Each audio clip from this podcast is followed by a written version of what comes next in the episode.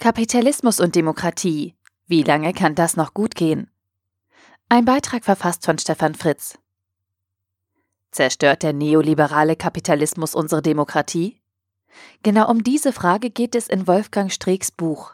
Aber die Antwort ist dann doch nicht so einfach und klar wie die Frage selbst. Sowohl der Kapitalismus als auch die Demokratie sind menschliche, systemische Konstrukte, die die Verteilung von Ressourcen in unseren Gesellschaften regeln. Wo früher das Faustrecht galt, haben wir innerhalb von nationalen Gesellschaften und zwischen Staaten nun demokratische und kapitalistische Regeln implementiert, die die Verteilung von Ressourcen wie Arbeit, natürliche Ressourcen und Kapital regeln. Eine Zeit lang schienen die beiden Konzepte Kapitalismus und Demokratie Hand in Hand zu gehen und sich zu ergänzen. Besonders in den Wachstumsjahren nach dem Zweiten Weltkrieg war das überhaupt kein Problem. Streeck legt detailliert dar, wie mangelnde Entscheidungen zu den großen Finanzkrisen der letzten Jahre geführt haben. Seiner Ansicht nach haben wir uns das Geld immer nur an anderen Ecken ausgeliehen, anstatt eine aktive Entscheidung für eine gerechte Verteilung der Ressourcen zu fällen. Mit dem Wissen über die Krisen der jüngsten Vergangenheit mussten sich die Experten in den weiteren Jahren immer neue Vorgehensweisen einfallen lassen, um nicht in die alten Fallen zu tappen.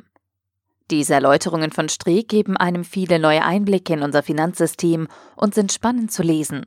Die Veränderungen in den Rollen des Staates vom Steuerer zum Schuldner und die daraus resultierenden Auswirkungen auf unser Demokratieverständnis sind aufrüttelnd und erschütternd. Allerdings nimmt Streeck einen Definitionskunstgriff vor, damit er die Frage, ob der neoliberale Kapitalismus die soziale Demokratie zerstört, für sich mit Ja beantworten kann.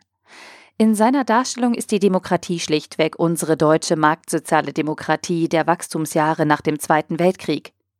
Aber auch ohne diesen Kunstgriff werden die Auswirkungen des neoliberalen Kapitalismus als Verteilungskonstrukt auf eine Demokratie mit solidarischen Grundelementen klar und sollten uns zu einer aktiven Auseinandersetzung mit diesen Themen bringen. Spannend sind auch Streecks Schlussfolgerungen zum Euro, den er in der heutigen Form mit autonomen Nationalstaaten für nicht zukunftsfähig hält.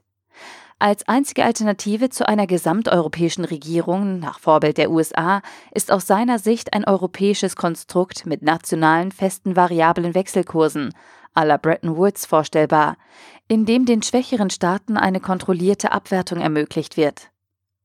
Sein Buch ist auch fünf Jahre nach seinem Erscheinen eine manchmal ein wenig anstrengend zu lesende, aber aufschlussreiche Abhandlung über die Funktionsweisen unserer Gesellschaften und unserer menschlichen Lebenskonzepte.